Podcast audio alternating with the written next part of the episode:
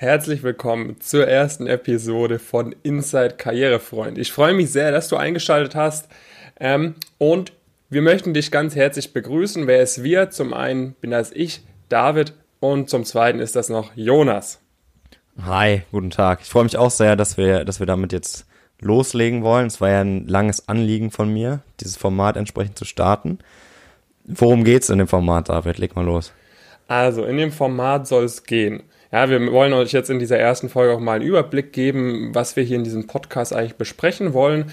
Ähm, und zwar soll es in diesem Podcast, wie der Name Inside Karrierefreund schon sagt, ähm, darum gehen, euch auch mal so ein bisschen einen Blick hinter die Kulissen zu geben.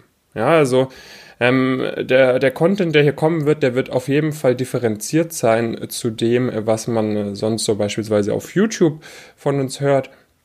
Ähm, hier soll es auch zum Beispiel darum gehen, dass man ein bisschen diese unternehmerische Seite ein bisschen beleuchtet. Ja, dass wir darüber sprechen, okay, was haben wir derzeit für Herausforderungen, was haben wir derzeit für Erfolge, was planen wir alles mit Karrierefreund, dass man beispielsweise auch mal Interviews führt mit Leuten aus unserem Team, mit erfolgreichen Teilnehmern oder aber auch zum Beispiel mit Wirtschaftsgrößen, die, ähm, weil das ist mir oft aufgefallen, wenn ich Leute zu einem Interview auf YouTube bewegen wollte, die halt nicht so viel Lust hatten, äh, auf YouTube ihr Gesicht vor die Kamera zu halten, aber die für so einen Podcast viel eher zu haben wären. Habe ich noch was vergessen? Jonas? Genau. Nee, das passt soweit. Also das ist ja dann auch noch ein bisschen aufgeteilt in die verschiedenen Formate. Also wir werden hier wöchentlich uns in dem Format so ein bisschen über unsere vergangene Woche unterhalten, werden Deep Dives machen in Themen, die uns vielleicht besonders beschäftigt haben und werden da auch regelmäßig zum Beispiel Mitarbeiter von uns einladen oder aber auch Leute, die uns sonst hinter den Kulissen unterstützen und werden dann noch so ein bisschen Ausblick in die nächste Woche bringen und die anderen beiden Dingen, also dass wir praktisch uns zum einen mit, mit Teilnehmenden von uns unterhalten, aber auch beispielsweise mit den eben genannten Wirtschaftsgrößen. Das sind dann nochmal separate Podcasts, die ein wenig unregelmäßiger voraussichtlich kommen werden, aber da werden wir natürlich auf jeden Fall unser Bestes geben, auch da die entsprechenden Insights zu geben. Genau. Also der Aufbau von diesem heutigen Format, wo wir quasi wirklich über, über diesen unternehmerischen Aspekt auch ein bisschen sprechen werden, da ist immer so aufgebaut, dass wir quasi am Anfang, wie der Jonas gerade schon gesagt hat, letzte Woche nochmal so ein bisschen Revue passieren lassen, dann uns ein Thema raussuchen werden, wo wir tiefer drauf eingehen werden. Das wird diese Woche ähm, das Thema sein, wie wir jetzt überhaupt dazu gekommen sind, Karrierefreund zu gründen. Ja, weil das natürlich auch oft, äh, oft gefragt wird, hey, mit eurem, mit euren Lebensläufen, warum macht ihr eigentlich so ein Risiko? Ja, warum steigt ihr nicht irgendwo ein? Warum macht ihr nicht irgendwo einen coolen Master? Ähm, da werden wir heute darüber sprechen, was wir uns dabei so gedacht haben.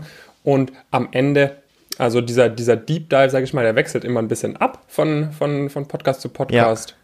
Und am genau, Ende. Genau, könnt ihr uns natürlich auch gerne wissen lassen, wenn, wenn da etavige Inputs genau. sind, was, was euch besonders interessiert, gehen wir da natürlich gerne drauf ein. Schreibt uns da sehr, sehr gerne auf LinkedIn oder auf Instagram. Das ist unten ähm, wahrscheinlich irgendwo in der Podcast-Beschreibung auch verlinkt. Kontaktiert uns da sehr gerne. Und am Ende von dem Podcast gibt es dann immer noch einen Überblick über die nächste Woche, was da so alles ansteht. So, Jonas, genau. willst du vielleicht loslegen mit dem, was so die letzte Woche passiert ist? Ja, also ich muss sagen, bei mir in der letzten Woche waren so ja zwei große Themen die bei mir anstanden. Also zum einen haben wir ja nochmal viel Zeit in ein Social Media Konzept investiert. Also generell sämtliche Karrierefreund-Kanäle. Also ein Outcome war ja da zum Beispiel der, der heutige Podcast oder generell das gesamte Format. Wir werden aber auch auf YouTube nochmal deutlich mehr machen über den Kanal und uns andere Kanäle haben wir uns auch nochmal mehr überlegt, ah, okay, was, was könnten wir da konkret machen? Das war so das eine Thema. Das andere Thema war, dass ich weiteren Content, vor allen Dingen für unser Elite-Coaching, produziert habe, neben ein paar kleineren Formaten, ging es dabei vor allen Dingen um das Advanced Case Interview, also wenn es darum geht, dass man echt bei den Top-Strategieberatungen ins Interview geht und da auch entsprechende Top-Top-Leistungen zeigen möchte, haben wir nochmal über drei Stunden an Content geschaffen und sind gerade auch noch dabei, beispielsweise unser Case-Buch nochmal mehr zu erweitern. Wie sieht es bei dir aus? Also bei mir ist quasi das Daily Business vor allem zum einen natürlich in der Betreuung von unseren Teilnehmenden im Elite-Coaching, dass wir sagen, okay, wir haben ja viermal die Woche beispielsweise einen Live-Call und da zum Beispiel bei den Bewerbungsunterlagen, weil jetzt gerade natürlich die heiße Bewerbungsphase ist, ist da immer viel zu tun, Lebensläufe nochmal optimieren, anschreiben, optimieren, solche Punkte.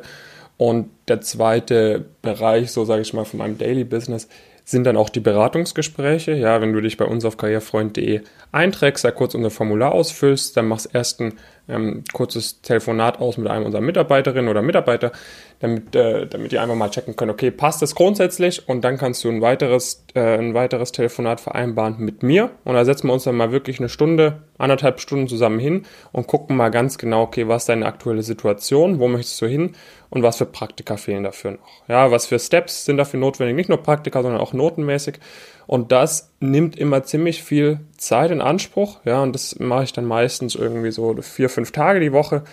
Ähm, das war letzte Woche natürlich auch immer. Also da sind dann zwei, drei Tage sind da auf jeden Fall immer komplett mit voll.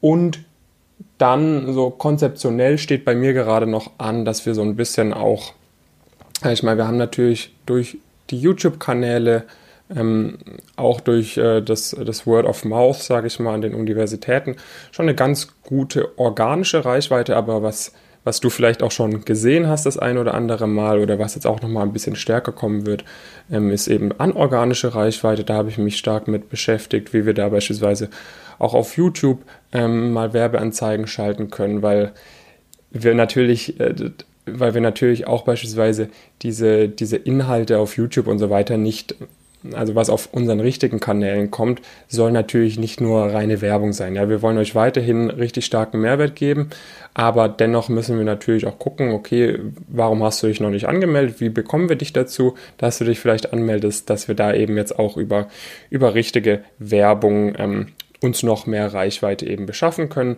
weil wir eben sehr stark von, von unseren Angeboten überzeugt sind und ich weiß, dass es jedem von euch einen sehr großen Mehrwert bringen wird. Genau das stand so ja. bei mir an. Herausforderungsmäßig ähm, ist natürlich gerade das große Thema ja, Corona. Ähm, davon bekommen wir ehrlich gesagt, sage ich mal, ein bisschen was mit, weil viele Studierende sich gerade so ein bisschen unsicher sind. Ja, es ist natürlich so, dass mal, die ganz großen Player, ähm, zum Beispiel Strategieberatungen, wo die meisten Case-Interviews, ähm, wo die, die meisten Case-Interviews persönlich stattfinden wollen, da ist es bei den meisten gerade ausgesetzt, ne, Jonas? Oder ja, verzögert genau. sich ein bisschen? Also, also die meisten, also bei den Strategieberatungen speziell, die verschieben die eigentlich alle aktuell mhm. eher in Richtung Mai und haben da anscheinend so ein bisschen die Hoffnung, dass das dann wieder mehr stattfinden kann. Allerdings, wir bekommen es ja auch mit, äh, ist das jetzt, also es ist sehr Industrie- und unternehmensabhängig, inwiefern ja. da wirklich Verschiebungen stattfinden. Also wir bereit, also es gibt immer noch sehr, sehr viele Leute bei uns und auch sehr relevante Anteil, die weiterhin definitiv Einladungen bekommen, wo Bewerbungsgespräche stattfinden. Ich glaube, die ja. Verunsicherung ist gerade natürlich einfach. Genau, einfach die Verunsicherung ist sehr groß. Also ich würde sagen, jetzt mal, das ist jetzt keine komplett ähm, ganz spezifische Zahl, aber ich würde sagen, es gibt drei, vier Unternehmen, wo halt gerade auch ein bisschen die Praktikantenstellen draußen sind, aber sonst so 75 Prozent bekommen eigentlich, also 75 Prozent der Interviews finden von dem, von meinem Gefühl her jetzt eigentlich fast statt. Ja, halt immer über, über Zoom oder über Skype. Ähm, aber es ist immer noch ein sehr großer Anteil. Und da ist jetzt gerade so ein bisschen das, das Problem, dass viele Leute irgendwie denken, ja, ich, och, ich bewerbe mich gar nicht mehr, mein Praktikum bei ähm, der einen Wirtschaftsprüfungsgesellschaft wurde jetzt abgesagt, so, ich bewerbe mich erst gar nicht woanders und dann denke ich mir, ja, also bei uns die Leute aus dem Elite-Coaching, dem kommen gerade die ganze Zeit die Zusagen für die Praktika im Sommer. Ähm, ja, also das ist halt so ein bisschen so ein, eine, eine, kleine Herausforderung. Wir merken davon tatsächlich noch nicht so viel. Ist natürlich ein bisschen schade, weil wir, weil wir natürlich ähm, auch vorhatten, ähm, Networking-Events zu organisieren, auch Workshops ja. mit Unternehmen und so weiter. Da hittet uns jetzt die aktuelle Situation stark, ja, aber dadurch, dass wir so aufgebaut sind, dass, dass der meiste, die meisten unserer Inhalte natürlich auch online basiert sind, die Live-Calls sind online, Networking kann auch online stattfinden ähm, und die Interviews weiterhin stattfinden und unsere Teilnehmenden ähm, weiterhin sehr gute Erfolge erzielen, ist es eigentlich gar nicht so schlimm für uns, ehrlich gesagt.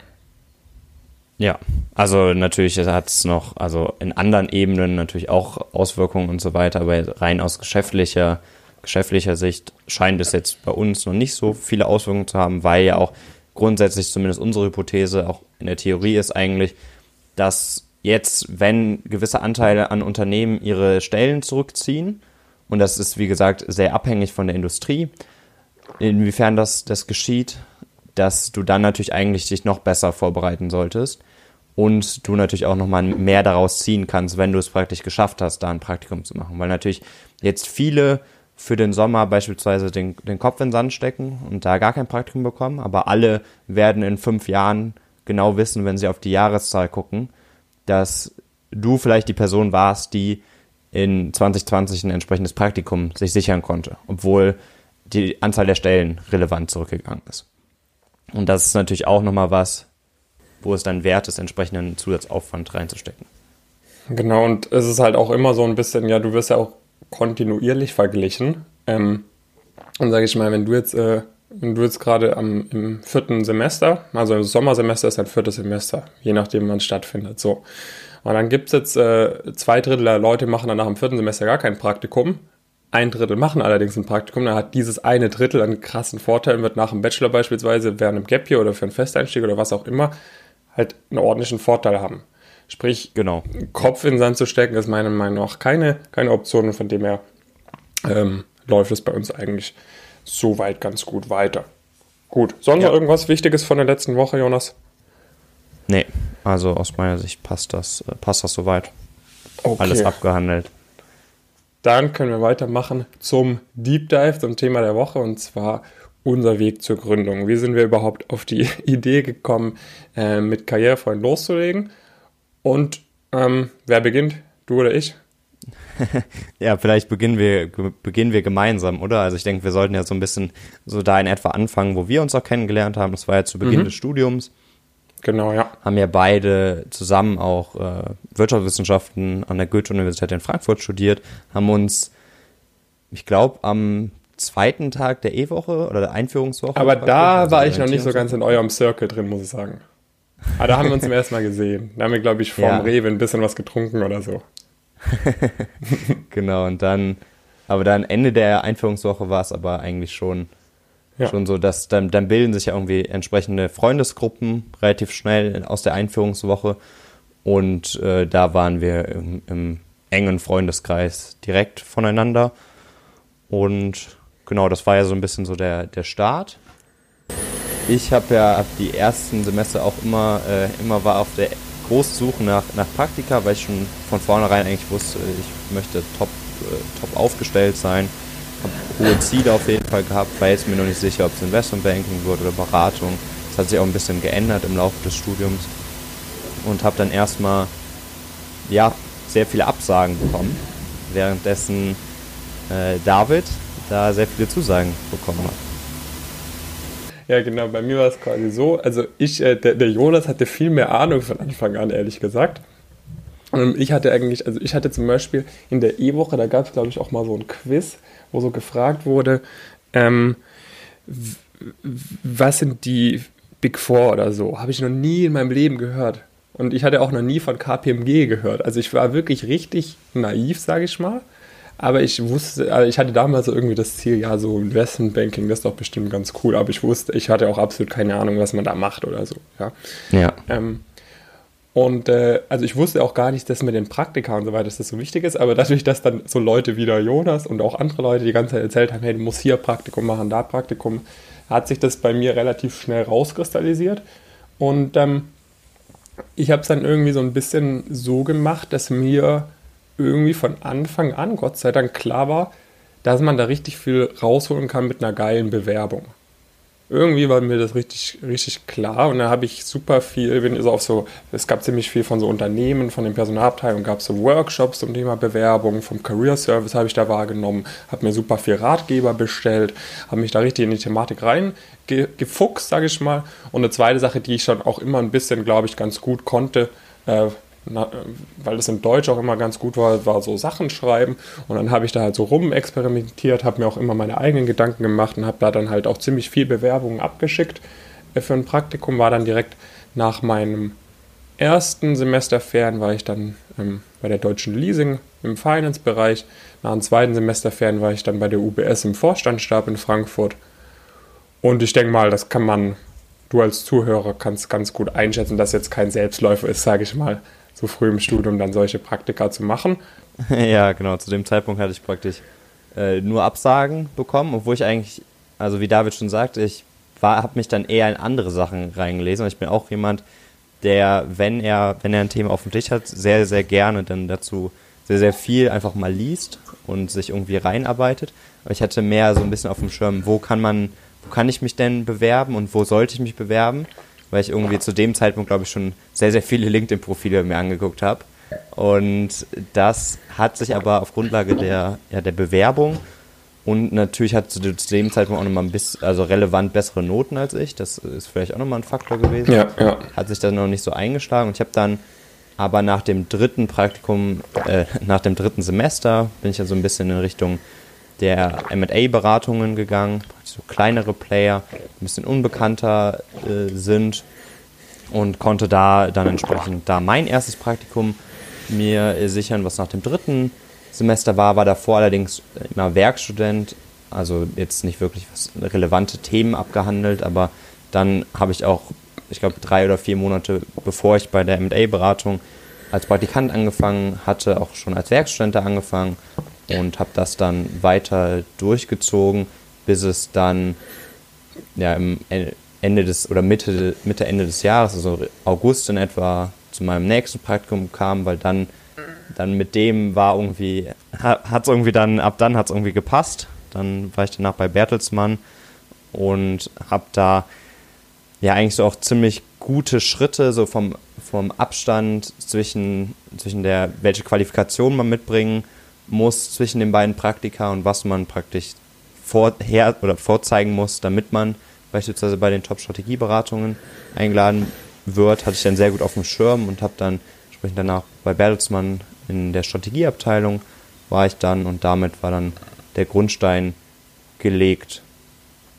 Bei dir war es ja dann so, du bist ja dann, während ich bei Bertelsmann war, ja. Genau, also bei dir war es eigentlich so, äh, bei mir war es so, ich glaube zu dem Zeitpunkt, wo du dann äh, nach dem dritten Semester warst ja dann im M&A, ne? Oder während des dritten Semesters als Werkstudent und dann Praktikum, genau. ne?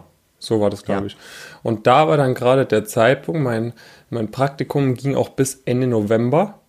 Während dem Praktikum hatte ich auch noch ein, äh, hatte ich auch noch die Assessment Center für, für das Stipendium von der Stiftung der deutschen Wirtschaft, mhm. ähm, was ich dann auch bekommen habe.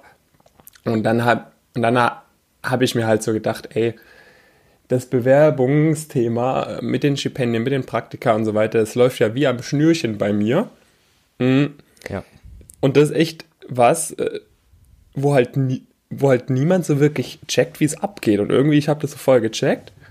Und gleichzeitig ist es ein super wichtiges Thema. Ja? Das ist nicht irgendwie was, was, was okay, cool, irgendwie, sag ich mal, wenn ich meinem Hund beibringen kann, dass er, dass er Sitz macht oder so. Ja, ist auch ganz cool, aber das bringt jetzt nicht. Aber ich sag mal, wenn du dich gut bewerben kannst, dann hat das, also der Beruf ist, ist, ist ja äh, entscheide, wie viel Geld du verdienen wirst, was für Aufgaben du für, für den Großteil deines Lebens machen wirst und so weiter. Das ist ja das, eins der wichtigsten Thema, Themen überhaupt.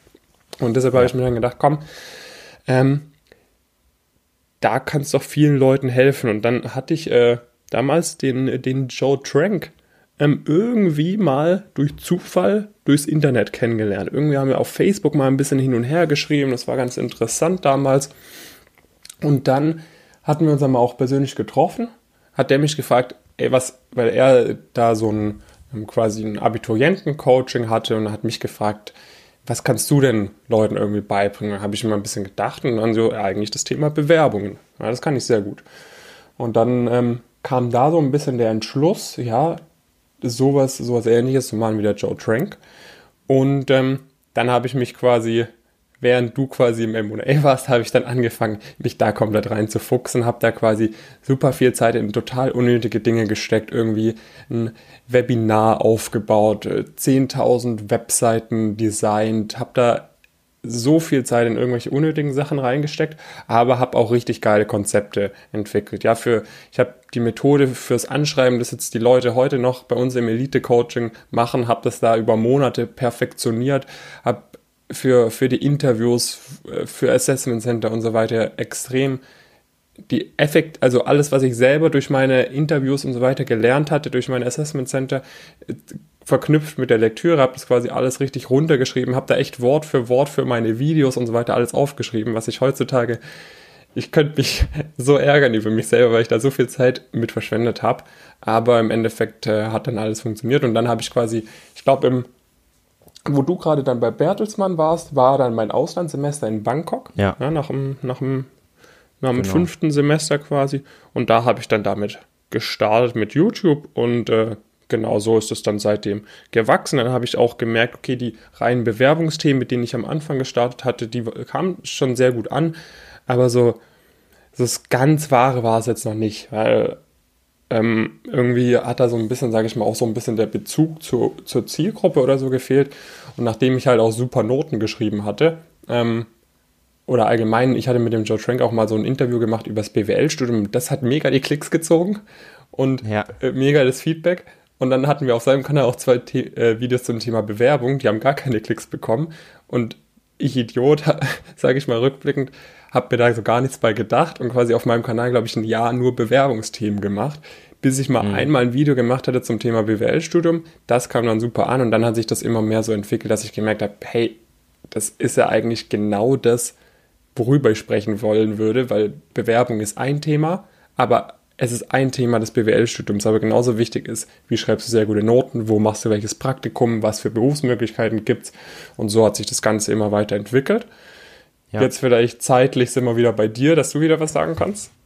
Ja, auf jeden Fall, aber kurz, kurze Rückfrage noch, weil das mit Sicherheit auch mhm. viele, viele interessiert ist. Du warst ja eigentlich auf so einem perfekten klassischen, klassischen Weg. Ne? Was haben die Leute ja, in deinem, ja. deinem Umfeld gesagt? Was haben vielleicht irgendwie die Eltern gedacht und gesagt und so weiter? Wie waren da die ja, Reaktionen? Ja, das war schon, also sage ich mal, meine Mutter hat mich eigentlich immer supported, ähm, aber so im Umfeld war schon so ziemlich viel äh, so belächelt, ne?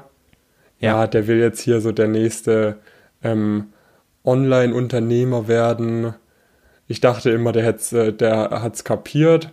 Ähm, lief er bisher schon ganz gut, aber was der jetzt macht, vor allem ich habe da so viel Zeit dann rein investiert, ähm, ja. Wurde man schon immer ziemlich, ziemlich belächelt. Weil das natürlich auch so eine, also ich meine, das ist ja, das war ja auch, sag ich mal, eine Innovation, ehrlich gesagt. Das gab es davor noch nicht. Ähm, ja, also es ist ja irgendwie generell so, also man hat so ein bisschen so ein, so ein Stigma auch gegenüber gewissen Online-Persönlichkeiten. Ja. Irgendwie auch noch. Aber ja, das. Weil es halt, also es ist, es ist halt auch kein irgendwie nicht so ein, äh, ein Fintech oder so, sondern es ist halt irgendwie so ein bisschen was anderes, wo man dann einfach so für belächelt wird. Aber ich ja. habe, äh, ich bin gesegnet mit einem sehr gesunden Selbstvertrauen, äh, Selbstbewusstsein, von dem er hat äh, von dem und ich meine, ich wusste halt, ja, ich, also bei, bei dem UBS-Praktikum, die anderen Praktikanten in meiner Abteilung waren beide, waren 25 und 26, glaube ich. Ja, ich war dann 19. Ja. Also ich wusste, äh, mir kann halt niemand was erzählen. Ja. Also äh, von ja. dem her, und auch mit meinen Noten wusste ich einfach, äh, können mich irgendwelche Leute auslachen. Pff, ich kann, äh, oder, und ich, ich hatte halt auch immer so, ich wusste halt auch, da war, das war ja da bei dem Dienstest-Event, ne?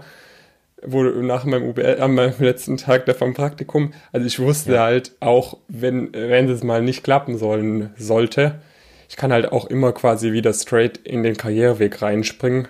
Mache ich noch ein Praktikum, dann bin ich auch wahrscheinlich ready für ganz oben. Ja, ja, auf jeden Fall. Von dem her war das da auch immer so ein bisschen ganz, ganz, ganz gut, sowas in der Hinterhand zu haben.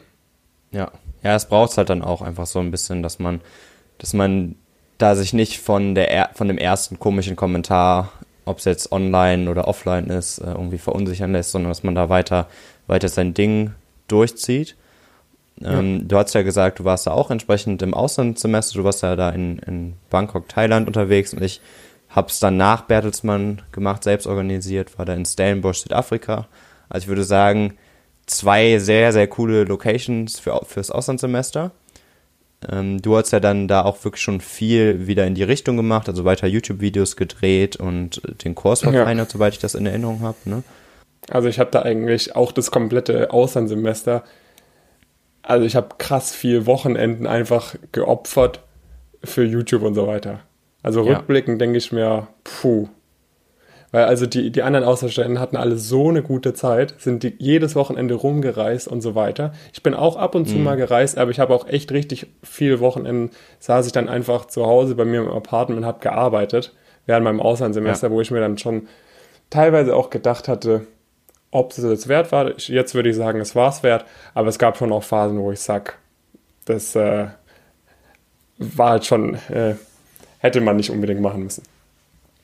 Ja, ja, voll. Bei mir war es dann auch so ein bisschen, also ich bin auch sehr, sehr viel gereist zu der Zeit, weil ich zu dem Zeitpunkt praktisch schon wusste, ich hab, hatte davor meine Interviews bei Roland Berger, das heißt, ich wusste äh, und habe die natürlich auch erfolgreich bestritten und wusste schon, dass ich danach ein Praktikum da machen werde und hatte gleichzeitig auch Bewerbungen bei allen anderen großen Strategieberatungen rausgeschickt und die hatten alle gesagt, finden, also außer, also wir müssen ja jetzt keine, keine konkreten Namen nennen, aber außer einer haben die praktisch alle gesagt, wir finden das super, du brauchst halt das Außensemester ist bei uns absolute Pflicht.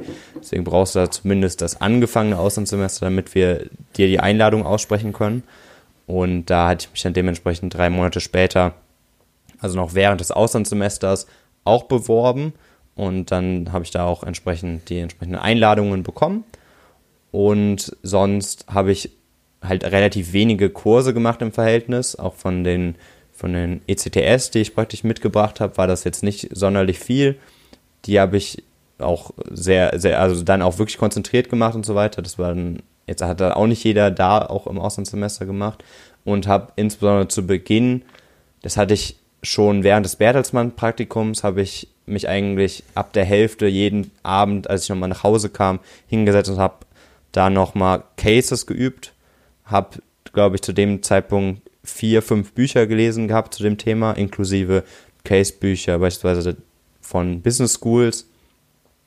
Und habe dann zu dem Zeitpunkt, wo ich bei Roland Berger das Interview gemacht hatte, glaube ich, schon über ja, deutlich über 50 Cases gemacht und habe dann auch da in der Vorbereitung gemerkt, ey, du, also man, es gibt ja verschiedene Portale, wo man das entsprechend sich mit anderen Leuten connecten kann.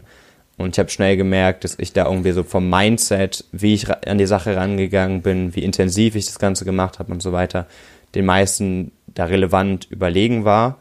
Einfach weil ich wirklich viel mehr Zeit da reingesteckt habe und mich viel mehr mit dem Thema auseinandergesetzt habe.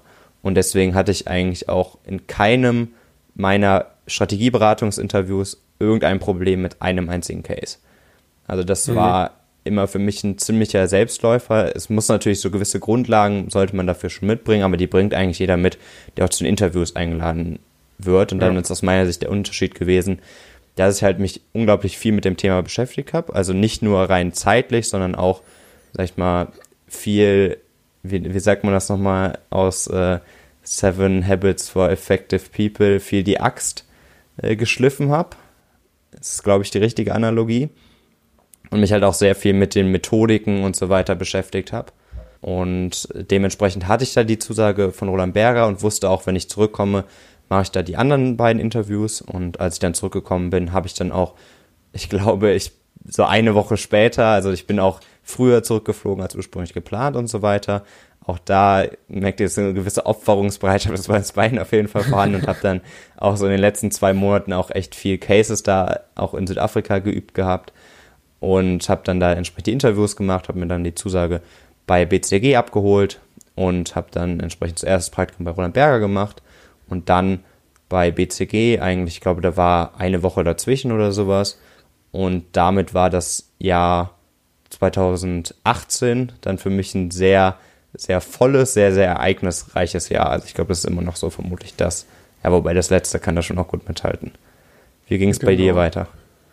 Ähm, bei mir ging es dann so weiter, dass ich quasi dann äh, auf YouTube immer mehr Videos gemacht hatte, nebenher quasi weiterhin studiert habe, hatte da auch, hatte dann immer so ein bisschen den Fokus, weil es natürlich jetzt, also ich, sag ich mal, ich habe jetzt keine Milliarden Umsätze gemacht oder was auch immer.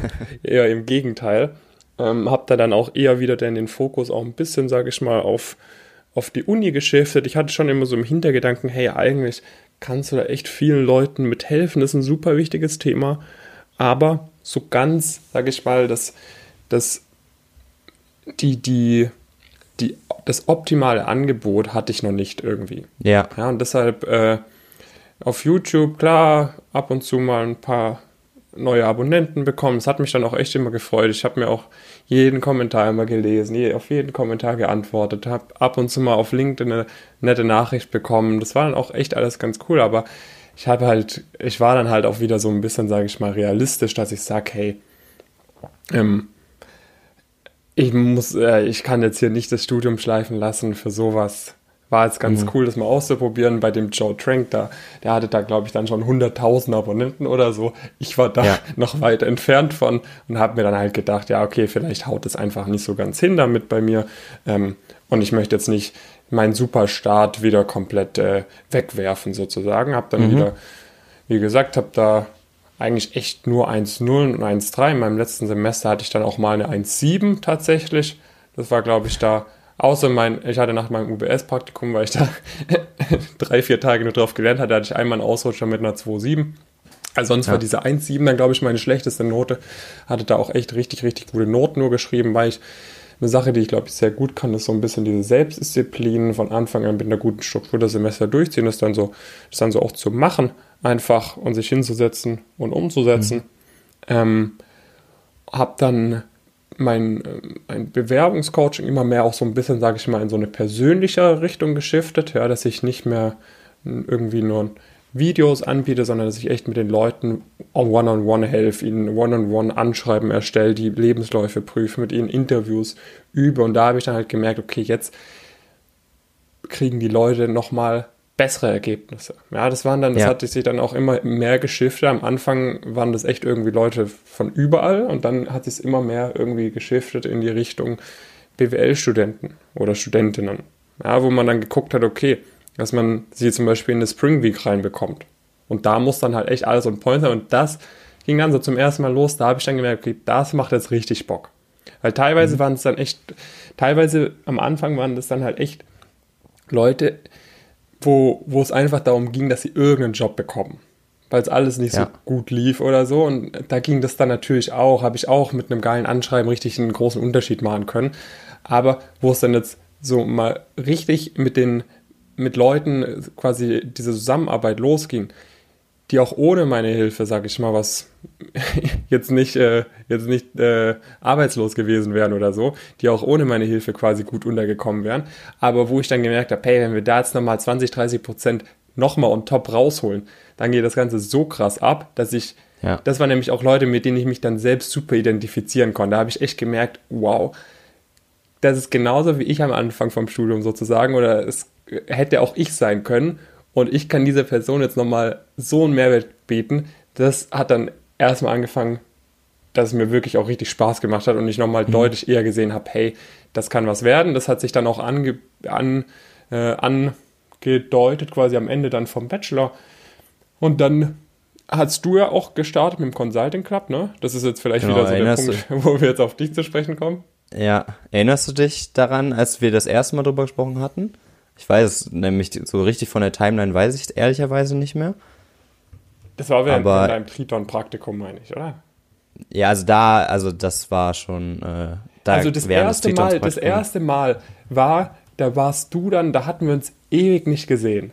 Ich glaube, da kamst ja. du dann aus deinem Praktikum zurück. Da warst du, äh, du warst in Stellenbosch. Ich war ja in Bangkok, dann warst du in Stellenbosch. Dann warst ja. du in, äh, bei den Praktika und dann irgendwann warst du mal vor der Bib, glaube ich. Und ich war da am Lernen und da hattest du so ein kleines Heftchen mit dabei mit einem Haufen Cases. Das ja. weiß ich noch. Mit einem ja, Haufen genau so. Cases aus echten Interviews und da hast du mir dann erzählt, ey, ich, ich möchte das jetzt vielleicht irgendwo hin verkaufen, diese echten Cases irgendwie, weil es gibt ja. sonst nirgends, sonst lernen die Leute immer nur mit so, mit so komischen Cases, die überhaupt nicht relevant sind. Das ist jetzt das, was ich mir überlegt habe, irgendwie zu machen. Und deshalb hat, du hattest ein kleines Notizbuch in der Hand, das weißt du noch. Ja, genau. Ja, ich hatte mir praktisch während der Übungsphase und so weiter immer jeden einzelnen Case, der, der gut war, der so in Interviews hätte vorkommen können und die sind alle in Interviews auch vorgekommen, dann im Prinzip. Hatte ich mir alle aufgeschrieben und habe halt lange überlegt, auch generell, was ich mit diesem, diesem Wissen irgendwie, irgendwie anstellen möchte. Und äh, genau damit hat das dann so ein bisschen, bisschen gestartet, war auch irgendwie konzeptseitig immer ein bisschen, bisschen unterschiedlich, hat ja dann auch ein bisschen gedauert, bis wir dann irgendwie so richtig was in die, die Richtung gemeinsam gemacht haben, weil man merkt ja schon, hat man jetzt auch in der Herleitung so ein bisschen gemerkt, da sind sehr gute Synergiemöglichkeiten zwischen uns und dem, was wir dann konkret gemacht haben. Das heißt, ich habe dann, glaube ich, konzeptseitig Ende 2018 damit begonnen gehabt.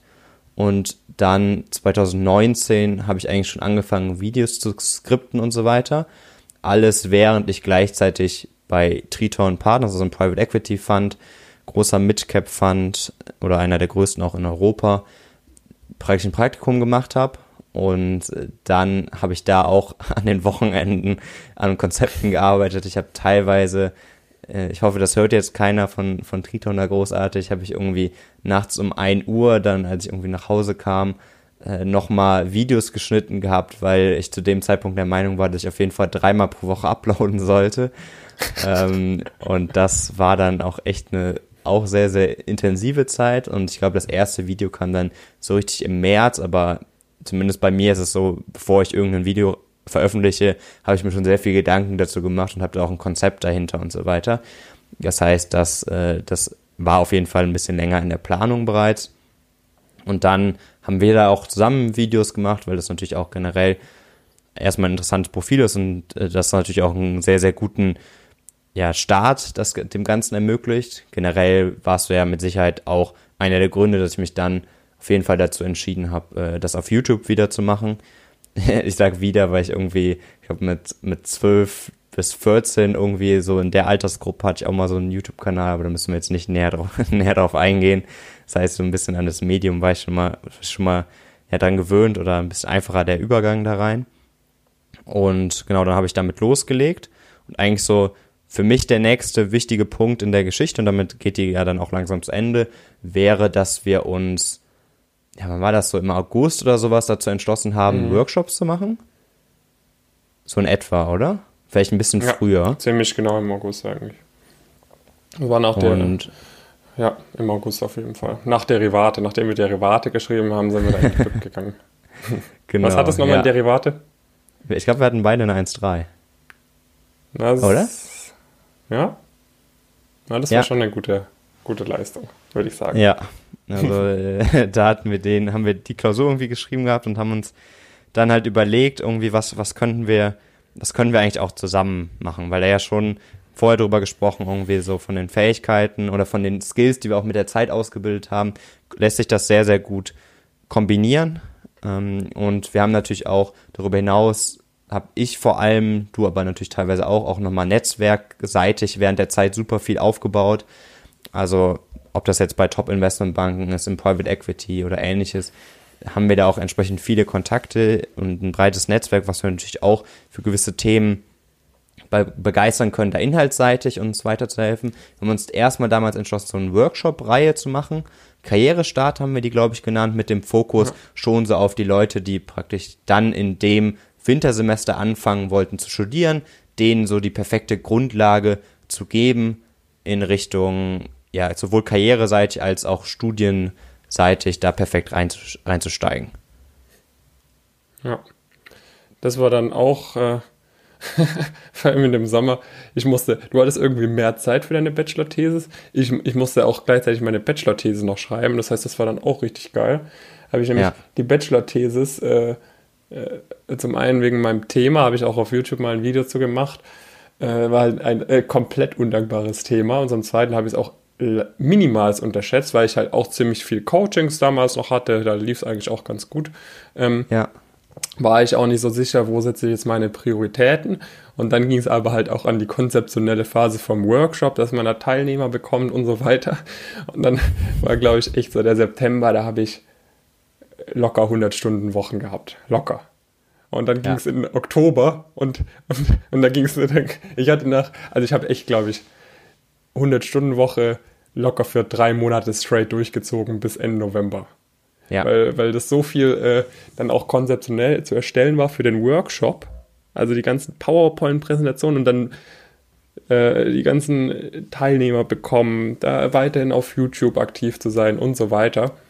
Also das kann man sich, das kann man sich nicht vorstellen, wie viel Arbeit es ist, bevor man es mal selber gemacht hat. Ja, was wir halt auch stark natürlich gemacht haben, ist, es wäre ja wirklich, wie du sagst, auch konzeptionell uns Sachen überlegt ja. haben, wie man, also beispielsweise alle, die im Elite-Coaching sind, werden sie irgendwie kennen, die berühmte Pyramide bei uns, wie man praktisch ja. Praktika aufbaut. Das zum Beispiel haben wir uns auch echt nochmal intensiv rangesetzt und über, zu überlegen, wie kann man diese Dinge so vereinfachen, ohne dass sie natürlich ja. ihren Wert verlieren, dass das Leute echt anwenden können und so halt wirklich nochmal viel früher, als wir das auch geschafft haben, weil wir einfach auch nicht diese Ratschläge bekommen haben, mögliche Ziele ja. erreichen können. Ja, oder bei mir natürlich auch notenmäßig. Ja, ich habe ich hab natürlich immer so, sage ich mal, gewisse Konzepte unbewusst angewendet. Ja. Aber das Ganze dann mal so hinzubekommen, dass die Leute auch an, universell quasi anwenden können und damit geile Ergebnisse erzielen können, das ist jetzt natürlich auch nicht so, dass man sich eine Stunde hinsetzt und sagt, so schreibst du gute Noten, sondern da gehört schon ein bisschen mehr dazu. Ja, da muss man sich überlegen, wie ticken Menschen, wie, wie kann man gewisse Gewohnheiten durchbrechen, wie kann man sicherstellen, dass gewisse Sachen ein, einbehalten werden. Und das, äh, und, und ich meine, vor allem für solche konzeptionellen Sachen ist es eigentlich gut, wenn man richtig viel Zeit hat und, und sich nur ja. darauf fokussieren kann und es nicht nebenher um zwei Uhr nachts noch irgendwie fertig machen muss. weil man Zeitdruck hat, weil am 9. November oder so der erste Workshop stattfindet. Ja, äh, ja genau, das war dann 9. November. es hat dann auch äh, funktioniert, ne? Zum Beispiel hier der, ja. einer von, von unserem Workshop beispielsweise, ähm, Frankfurt, erstes Semester, Goethe-Uni, nach einer Ausbildung, sprich, der war sogar schon ein bisschen aus der Schule draußen, hatte jetzt sage und schreibe in jeder Klausur im ersten Semester eine glatte 1-0. Das hatte nicht mal ich ja. damals. Das heißt, äh, komplett safe Dienstes zum Beispiel. Und das ist dann natürlich auch ja. noch ein cooles Gefühl, wenn du weißt, die Sachen funktionieren. Aber das äh, tut es ja bei uns eh, das seht ihr mit den ganzen Testimonials und so, ne? Genau, also könnt ihr gerne auf Trustpilot jederzeit vorbeigucken. Ich glaube, das ist schon ziemlich gut belegt, dass das irgendwie, was wir machen, auf jeden Fall vielen Leuten sehr, sehr hilft. Und das haben wir dann bei den Workshops auch zum ersten Mal so richtig gemerkt. Wie gesagt, in, in Frankfurt nach einer, nach einer kurzen Nacht haben wir dann voll, voll durchgezogen. Ich glaube, es waren über zwölf Stunden dann letztendlich mit, mit QA-Runden und so weiter. Und das Feedback war eigentlich echt super positiv. Also ich glaube, ich habe keine Person da rausgehen sehen, die nicht gesagt hat, wow, das hat sich jetzt Richtig echt geil, gelohnt, ja. dass ich das gemacht ja. habe. Hatten das dann in Frankfurt und Köln gemacht und haben uns ja. dann, ja, da hatten wir vorher schon so ein bisschen uns Gedanken zugemacht, ne, dass wir das eher so als, als Introduction für uns in diesem ganzen Space sehen. Ja, also am Anfang war ja schon so ein bisschen die Idee, dass man einfach einen Haufen von diesen Workshops dann irgendwie macht. Ja, dass, ja. Man, dass man das irgendwie öfters macht. Aber dann haben wir halt gemerkt bei diesen Workshops, zum einen, also wir hatten, hatten da Leute, die sind aus St. Gallen eingeflogen und was weiß ich alles. Ja. Aber trotzdem hatten halt manche Leute zum Beispiel an dem Tag keine Zeit. Ja, oder ja. sie wollten jetzt nicht durch ganz Deutschland fahren. Es war ihnen zu aufwendig. Wir hatten extrem hohe, wir haben damit fast, fast kein, also es hat sich vorne und hinten buchhalterisch, sage ich mal, nicht gelohnt die ja. Zeit, die wir da reingesteckt haben, weil wir auch super hohe Kosten für einen Raum hatten, für Verpflegung und was weiß ich alles. Ähm, und haben gleichzeitig auch gemerkt, okay, wir haben da zwölf Stunden referiert. Wir waren komplett heiser die nächsten Tage. Ja. Und, und wir hätten den Leuten noch doppelt so viel Minimum mit auf den Weg geben können. Wir hätten noch viel bessere Betreuung und so weiter anbieten können. Haben halt dann gemerkt, okay, ähm, das ist zwar ganz cool, sich mit den Leuten so persönlich auszutauschen, aber wir sind im 21. Jahrhundert. Warum machen wir das nicht einfach online? Ja, und ja. dann kam jetzt so der Stein ins Rollen jetzt für den, äh, für das Karrierefreund, was ihr jetzt heute habt. Ähm, vielleicht machst du weiter, Jonas? Ja, vielleicht, vielleicht nochmal kurze, kurze Ergänzung zu dem, zu den zwölf Stunden. Also wer mein Interview mit Futury, mit dem Charlie gesehen hat, der wird sehen, das war direkt am Tag danach, dass das äh, von der Stimme schon schwierig war, so diese, also wir haben das ja uns aufgeteilt größtenteils, aber ich glaube, mein, mein Stimmanteil war noch minimalst höher, das heißt irgendwie so mindestens sechs Stunden so eine Präsentation, wenn man das nicht gewohnt ist, ist schon, schon hart, vor allem im Raum mit, voll mit Leuten und dann, wie du gesagt hast, haben wir halt gemerkt, okay, es gibt eigentlich fast nur Vorteile, wenn wir das online machen. Der einzige Nachteil ist natürlich so ein bisschen diese persönliche Verbindung. Da haben wir zu Beginn gesagt, wollen wir entsprechende Events machen. Die sind jetzt ein bisschen schwieriger geworden. Und der große Vorteil natürlich von dem heutigen Karrierefreund ist, dass wir eine initiale Betreuungsperiode praktisch haben.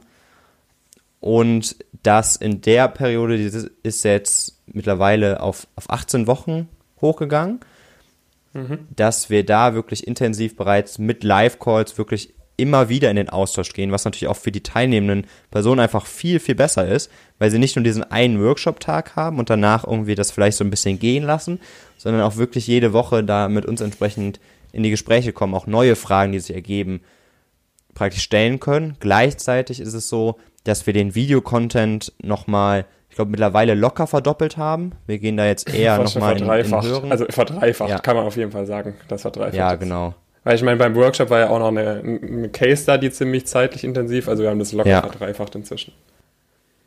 Und es sind natürlich auch viel bessere Inhalte, ja. Die ganzen Excel-Listen mit den ganzen Unternehmen, genau. die ich überall bewerben kannst für jedes Praktikum. Die ganzen Mustervorlagen. Es ist einfach so viel leichter und du kannst auch viel leichter, sage ich mal, nochmal Content nachschieben. Wenn du merkst, hey, ja. bei dem und dem Unternehmen wurde, wurden jetzt die und die Fragen im Interview abgefragt, dann können wir das, am nächsten Tag ist es bei uns quasi mit eingebaut, sozusagen. Genau. Das können, hätten wir bei einem Workshop auch nicht machen können. Ja, also wir können halt auch wirklich auf entsprechende Fragestellungen reagieren. Dazu, das haben wir jetzt in letzter Zeit auch sehr oft gemacht, wenn eine Frage reinkam, die wir praktisch so noch nicht ausführlich besprochen haben, direkt auch neuen Content dazu, dazu kreiert. Wir haben halt im Vorfeld des Ganzen hier nochmal super viel Zeit auch in Research gesteckt, dass halt wirklich, wir haben da Listen von über 300 ich glaube, es werden bald über 500 Unternehmen sein, wo Praktika gemacht werden. Wir sagen aber auch, wann wenn du das und das Ziel hast, wann ist es ideal, dass du da das Praktikum machst und wann solltest du es vielleicht eher dann, dann nicht entsprechender machen. Wir haben das eben genannte Casebuch integriert. Wir haben super große Fragesammlungen in Richtung Investmentbanking Interviews, in Richtung Personal Fit Interviews. Immer auch entsprechend nicht nur Fragesammlungen mit Lösungen. Man kann natürlich über die Live Calls mit uns das entsprechend, entsprechend üben, detailliertes Feedback auf seine Bewerbungen bekommen. Äh, zu Noten machen wir auch jede Woche einen Live Call. Also ist vom System aus unserer Sicht so ein Workshop deutlich, deutlich überlegen. Und das merken wir auch, dass die Leute auch nochmal bessere Ergebnisse ziehen, einfach weil die Betreuungsperiode auch eine, eine höhere ist, einfach nochmal. Genau, ja. Das ist jetzt quasi, sag ich mal, der aktuelle Status. Ich würde sagen, für den, für den ersten, für die erste Runde von unserem Podcast haben wir das Ganze wahrscheinlich auch jetzt erstmal ausführlich genug beleuchtet, oder würdest du ja. sagen, ähm, damit wir vielleicht im, im nächsten oder in einem der nächsten Podcasts können wir dann vielleicht auch mal so ein bisschen planmäßig darauf eingehen, in so einem Deep Dive, wo soll sich das Ganze hinentwickeln. Ja. Jetzt gerade ist auf jeden Fall der Fokus auf dem Elite-Coaching, ähm, dass wir da, dass da die Teilnehmenden die allergeilsten Ergebnisse erzielen. Das, also es, ich denke, es ist dir klar, liebe Zuhörerinnen, liebe Zuhörer, dass es einfach einen riesengroßen Unterschied macht, ob du bei jedem einzelnen Step in einem BWL-Studium weißt, was abgeht, oder ob du halt versuchst, sie da selber durchzuwursteln. Ähm, weil ja wenn man mal ehrlich ist, man hat ja immer diesen Punkt, wenn ich auch zurückdenke an mein Abi, denke ich mir, boah, ich hätte da so viel anders machen sollen. Und das hat man immer. Das wirst du genauso haben, wenn du in vier, fünf Jahren, wenn du mal ein BCG-Praktikum gemacht hast, dann wirst du dir zurückdenken, ah, hätte ich noch doch am Anfang vom Studium oder jetzt in der Mitte vom Studium noch so viele Sachen anders machen können. Ja. Und genau das wissen halt die Leute bei uns aus dem Elite-Coaching, deshalb machen die halt Praktika irgendwie nach dem zweiten, dritten Semester, wo andere Leute irgendwie nach, nach im Master vielleicht mal irgendwann reinkommen. Ja, weil sie halt mhm. die ganze Zeit wissen, was abgeht, schreiben extrem gute Noten. Das sind halt alles Punkte. Du kannst die Zeit nicht zurückdrehen. Du kannst nicht irgendwie dann sagen, ah, na, hat jetzt halt nicht geklappt mit Tier 1.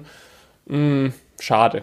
Ja das, ja. das funktioniert halt nicht. Du musst jetzt die Entscheidung treffen, jetzt, vor allem auch in der aktuellen wirtschaftlichen Lage. Ja, man weiß nicht, wie sie sich entwickelt, aber eins ist natürlich logisch es wird jetzt nicht leichter werden, richtig super Jobs einfach so zu bekommen. Ja, du musst immer ja. besser sein als quasi die Competition, sage ich mal. Muss, muss einfach besser sein als andere BWL-Studierende, weil es gibt nur eine begrenzte Anzahl an super Jobs und da wollen sehr viele hin.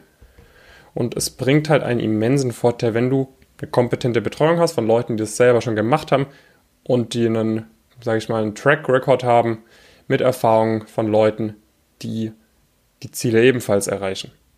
Genau, ja. Und ich meine, wenn, wenn man selbst zurückblickt, also ich bin der Meinung, wenn ich das Wissen gehabt hätte, hätte ich ohne Probleme, also ich habe es ja letztendlich die Praktika im Bachelor gemacht, aber mit Urlaubssemester und so weiter ja dann schon ein Jahr länger studiert.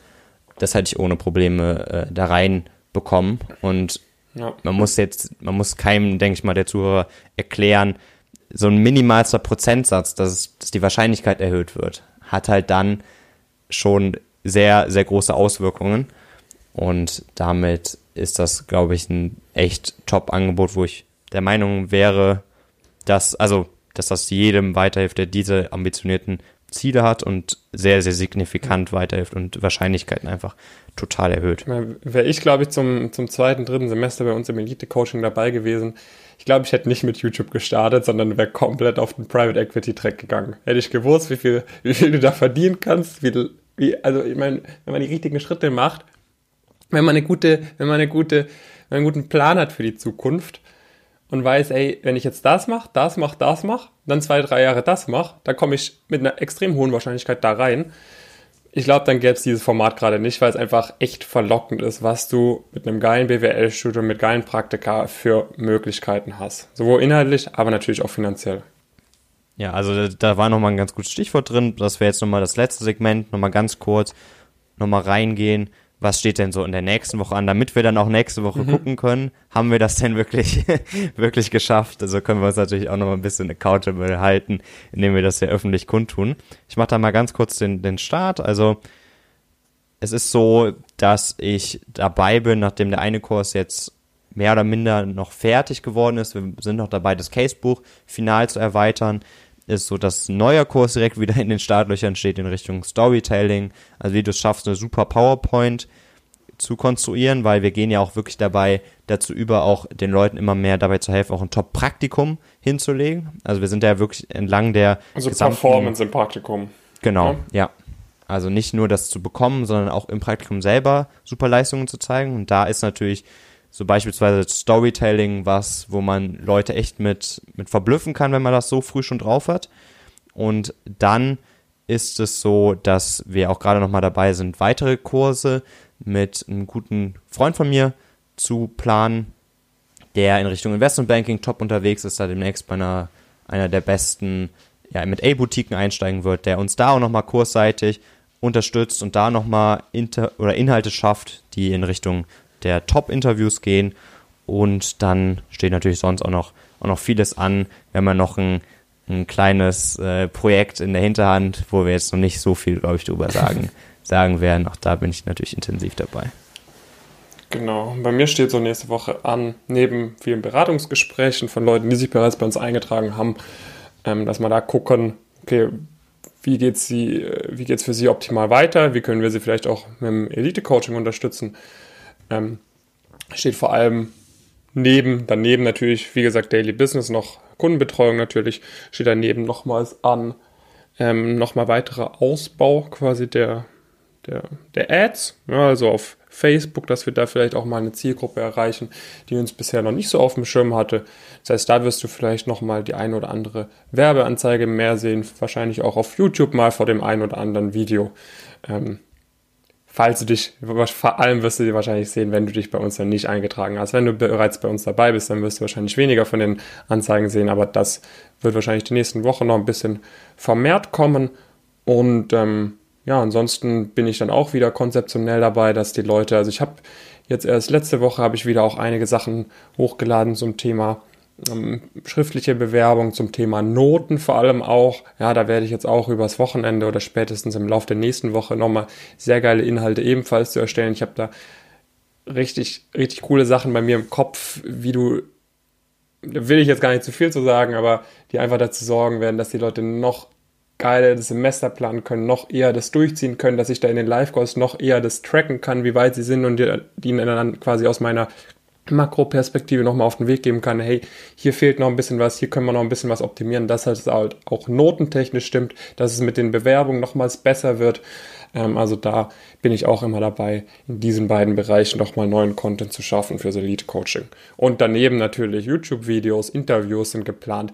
Interviews mit, mit Wirtschaftsgrößen hatte ich einige geplant, die fallen jetzt gerade alle ins Wasser, komplett wegen Corona. Ähm, und ich möchte jetzt nicht so, so zitternde Skype-Interviews da führen eigentlich. Vielleicht, wenn es sich echt andeutet, dass es Ende April noch nicht äh, lockerer wird, werden da wahrscheinlich auch noch ein paar coole Skype-Interviews dann auf YouTube kommen. Ähm, genau, das steht so bei mir auf der nächsten Woche dran. Cool. Dann werden wir nächste Woche gucken, was, da, was wir davon entsprechend äh, erledigt haben. Das ist ja auch immer, immer spannend. Und ja, sonst natürlich, lasst uns gerne hier entsprechendes Feedback wissen. Was würde euch in den nächsten Wochen interessieren? Welche, welche Deep Dives sind, sind besonders interessant, relevant? Sonst natürlich, wenn, ja. wenn ihr euch noch nicht angemeldet habt, also ich denke, das ist heute vielleicht auch nochmal klar geworden, auch wenn das natürlich nicht Ziel des Ganzen ist, macht das auf jeden Fall, geht super schnell.